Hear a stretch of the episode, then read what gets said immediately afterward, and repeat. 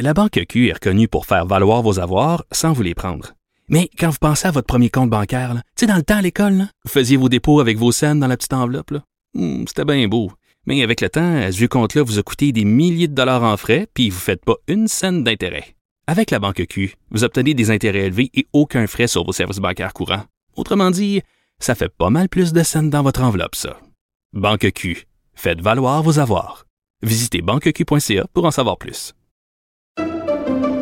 Pendant que votre attention est centrée sur cette voix qui vous parle ici, ou encore là, tout près ici, très loin là-bas, ou même très, très loin. Celle de Desjardins Entreprises est centrée sur plus de 400 000 entreprises partout autour de vous. Depuis plus de 120 ans, nos équipes dédiées accompagnent les entrepreneurs d'ici à chaque étape pour qu'ils puissent rester centrés sur ce qui compte, la croissance de leur entreprise.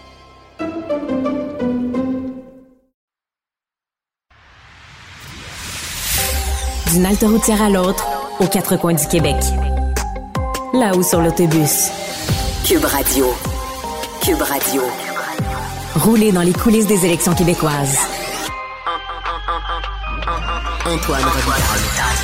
Bon lundi à tous. Aujourd'hui à l'émission, notre chroniqueur constitutionnel Patrick Taillon explique comment, dans l'affaire du serment au roi Charles III, il n'y a pas que du droit, mais beaucoup de politique, ce qui lui fait craindre l'échec de la réforme.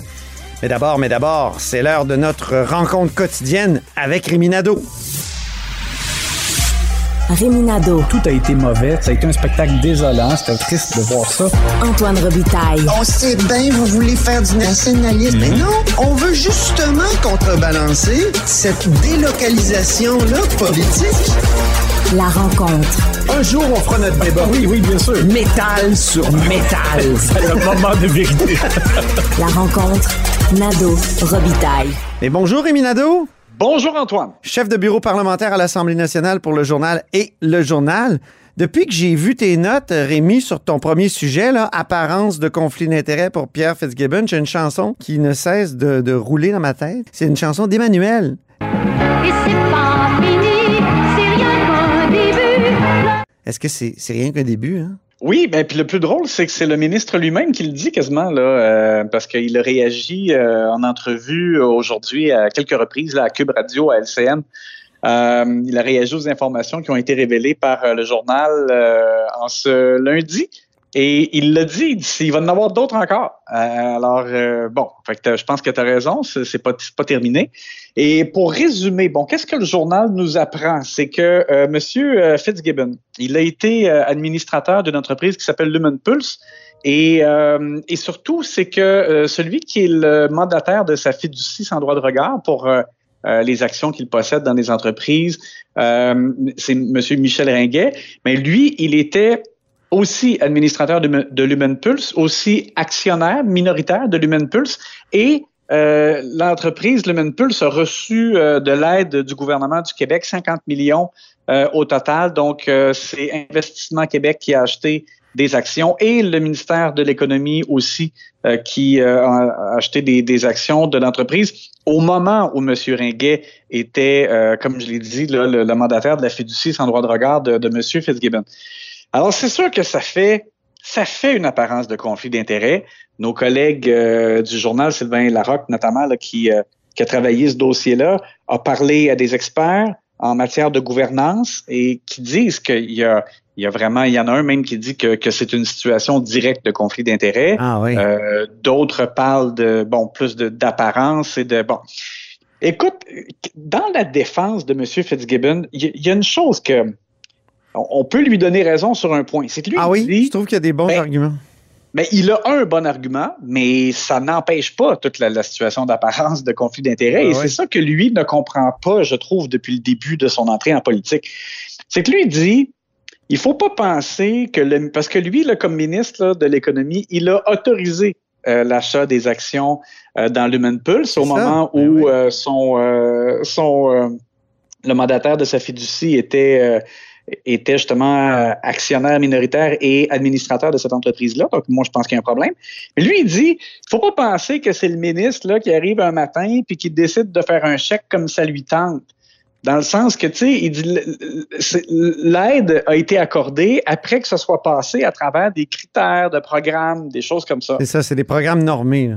Hmm. Bon, sauf, alors oui, je comprends là, ça, je comprends ce point-là. Donc, euh, je- il, faut mettre effectivement un peu comme cette nuance-là auprès du public à l'effet que euh, ce n'est pas là, uniquement euh, M. Fitzgibbon qui décide à, à un moment là, de, de- de faire plaisir, par exemple, à une connaissance ou un ami.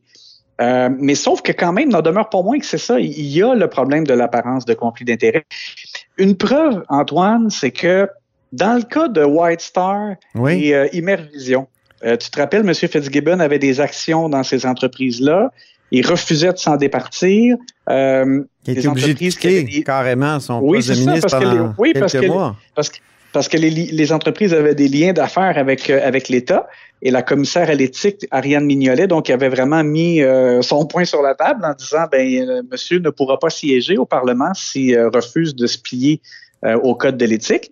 Alors il s'était retiré comme ministre et puis il a fallu qu'il vende ces actions-là. Hey, juste une parenthèse, Rémi, à cette époque-là, on avait dit au gouvernement de la CAQ, il faut réformer le code d'éthique. Je sais pas où en est cette, euh, cette proposition de réforme, mais je referme la oui, parenthèse. ben, oui, c'est ça. Ben, moi, je pense que dans le slogan de la CAQ, le continuons, il faudrait continuer aussi sur ces questions-là.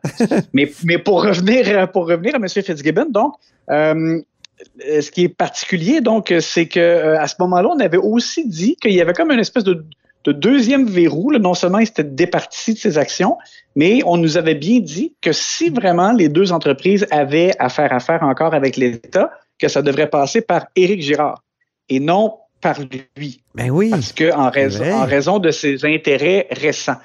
Alors, écoute, c'est un peu la même chose. Il faudrait, il faudrait dire à ce moment-là, ben s'il y a quelque chose avec l'Human Pulse, il faudrait pas que ça passe par lui, il faudrait pas que ce soit lui qui signe ultimement euh, l'achat d'actions, parce que là, euh, l'apparence de conflit d'intérêt, elle est là. C'est donc c'est, écoute, Tu te souviens que quand il était question de SNC Lavalin pendant un bout de temps là, au gouvernement Charret, ben, tu avais Jean-Marc Fournier et Kathleen Veil qui sortaient de- dans le corridor. Donc, à un moment donné, il Oui, faut préserver les apparences.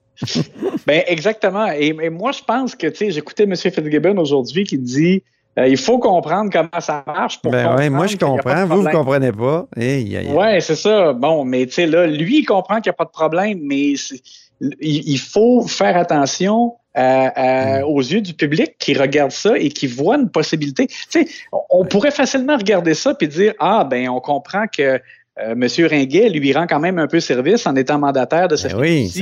Ils ont en plus, non seulement ils ont été ensemble comme administrateurs à Lumen Pulse, mais euh, c'est M. Ringuet qui avait fait en sorte que euh, Pierre Fitzgibbon soit administrateur de Lumen Pulse. Donc, tu sais, je, dis- pas que c'est ça, là, mais quelqu'un pourrait regarder ça puis dire Ah, ben, on sait bien, c'est c'est des amis, puis ils se sont rendus service, là, chacun leur tour. Alors, pour préserver les apparences, ben, il, faut, euh, il faut être plus prudent que ça euh, du côté de M. Fitzgibbon. Parlons d'Éric Duhem maintenant, qui a écrit aux autres chefs parce qu'il veut absolument participer aux négociations sur sa propre présence au Parlement. Oui, exactement. Donc, euh, il nous l'avait dit la semaine dernière que euh, il entendait là, euh, se débattre comme un diable dans l'eau bénite là, pour euh, assurer une présence. Euh, On connaît ses arguments. Il y, a, il y a plus de 500 000 Québécois qui ont voté pour le Parti conservateur. C'est de bon, c'est Euh, des bons ont- arguments, oui. Ils ont récolté 13 du suffrage, donc ils, ils méritent une place euh, au Parlement. La- moi, la seule chose, par contre, que je vois de, de difficile là-dedans, c'est que euh, lorsqu'il a réussi à convaincre Claire Sanson de euh, devenir député du Parti conservateur du Québec, Ouais. ça a fait en sorte qu'il pouvait tenir des points de presse dans le foyer du Parlement comme les autres partis euh, parce qu'il il était en présence de d'un élu ou de- d'un élu dans ce cas-ci. Euh, là maintenant, il n'a plus d'élu, donc euh, comme chef, il peut pas se pointer au Parlement. Mais ceci étant, euh, je trouve que par contre, ça n'empêche pas qu'il a accès à la tribune de la presse, Ben les journalistes qui sont accrédités. C'est vrai, il pourrait euh, venir ici. Là. Ben oui. Oui, parce que pour, pour Les expliquer syndicats le font, hein? Les syndicats, le patronat, il y a plein de monde là, qui viennent ici, les CPE, bon. Oh, Exact. il pourrait faire ça. À nos, Mm. à nos auditeurs, c'est qu'il y a le Parlement et juste l'autre côté de la rue, là où il y a l'édifice où il y a le lieutenant-gouverneur au premier étage, euh, ben il y a aussi dans cet édifice-là les, les membres de la tribune de la presse, donc les journalistes des médias qui sont accrédités pour couvrir l'actualité euh, politique là, à Québec au Parlement. Et, euh, et au, euh, dans cet immeuble-là, il y a une, une salle de conférence là, qu'on appelle le salon Jacques Larchevêque. Et euh, les gens peuvent venir s'adresser aux membres de la tribune de la presse, tenir des conférences de presse dans, dans ce salon-là. C'est Alors- très proche pour, pour nous, là. Bon, oui, exactement. On est. Écoute, c'est un Non, parce que j'entendais des gens dire Ah, euh, oui, il faut le laisser Éric Duhem entrer au Parlement parce que, tu sais, les journalistes, l'hiver, vont être obligés de mettre leur manteau puis aller dans les hôtels. Non, non, non, non. Il peut venir au, au Jacques Larchevêque. Oui, parce que c'est carrément dans l'édifice où nous ça. sommes. Exactement. On n'a même pas à sortir. euh, bon. Alors, donc, je trouve que ça lui enlève un argument. On, tu sais, parce qu'on ne peut pas dire qu'il n'a pas euh, accès euh, à passer des messages, qu'il n'a pas la possibilité de passer des messages euh, à la, aux journalistes politiques et à la tribune de la presse. Donc, il, il peut le faire. Et à ce moment-là, ben donc, est-ce que vraiment il a, on a besoin de lui donner un bureau au Parlement, du financement? Là, écoute, ça, c'est une autre paire de manches, mais, mais tu sais, pour l'aspect, je ne- sinon, je ne peux pas me faire entendre et euh, je ne peux pas défendre les intérêts des gens qui ont voté pour moi. Ben, hum, moi, je trouve que là-dessus, là, euh, la coche n'est pas vraiment Non. pas casée. Là. C'est ça. Pas cochée, en fait. La case n'est pas cochée, plutôt.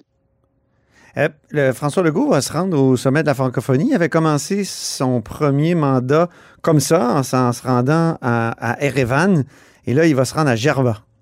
Djerba. Oui. Et euh, on cherchait à savoir, bon, est-ce qu'il va en profiter pour euh, euh, un peu étirer le voyage? Parce que des fois, on, en profite, ben, des fois, je dirais pas des fois, la plupart du temps, les premiers ministres en profitent pour aller, par exemple, avant en Angleterre, en France, ou que, tu sais, combiner, je dirais, le déplacement pour faire une pierre deux coups au moins. Euh, dans ce cas-ci, euh, ça ne sera pas le cas. Il y avait, il, il a été question qu'il y ait une possibilité à un moment donné que M. Legault euh, se rende en Allemagne, mais euh, ça ne sera pas le cas. Euh, ben, en tout cas, du moins pas pour l'instant. Et euh, donc, ça sera vraiment vite fait, bien fait. Le, le sommet se déroule essentiellement sur deux jours. C'est euh, les euh, 19 et 20 novembre prochains. Et euh, donc, ce sera pratiquement une, une visite éclair euh, pour M. Legault. Il va participer. Euh, le samedi, il va quitter, il va arriver là-bas, il va avoir quelques rencontres. Euh, comme le Québec est reconnu euh, là-bas, euh, au sommet de la francophonie, ben il y a pas de, c'est assez facile à ce moment-là pour lui de rencontrer des chefs d'État. Euh, mais par la suite, le dimanche, il y a une possibilité qu'il prononce un discours, mais c'est pas, euh, c'est pas encore euh, confirmé. Euh, essentiellement, donc, des rencontres seront à son agenda, mais dès le lundi, c'est le retour. Alors, le- dans le cas du sommet cette année, ce sera vraiment visite éclair pour M. Legault. Merci mon, merci, mon cher Rémi. Puis on se reparle lundi prochain. Bonne semaine, Antoine. Merci.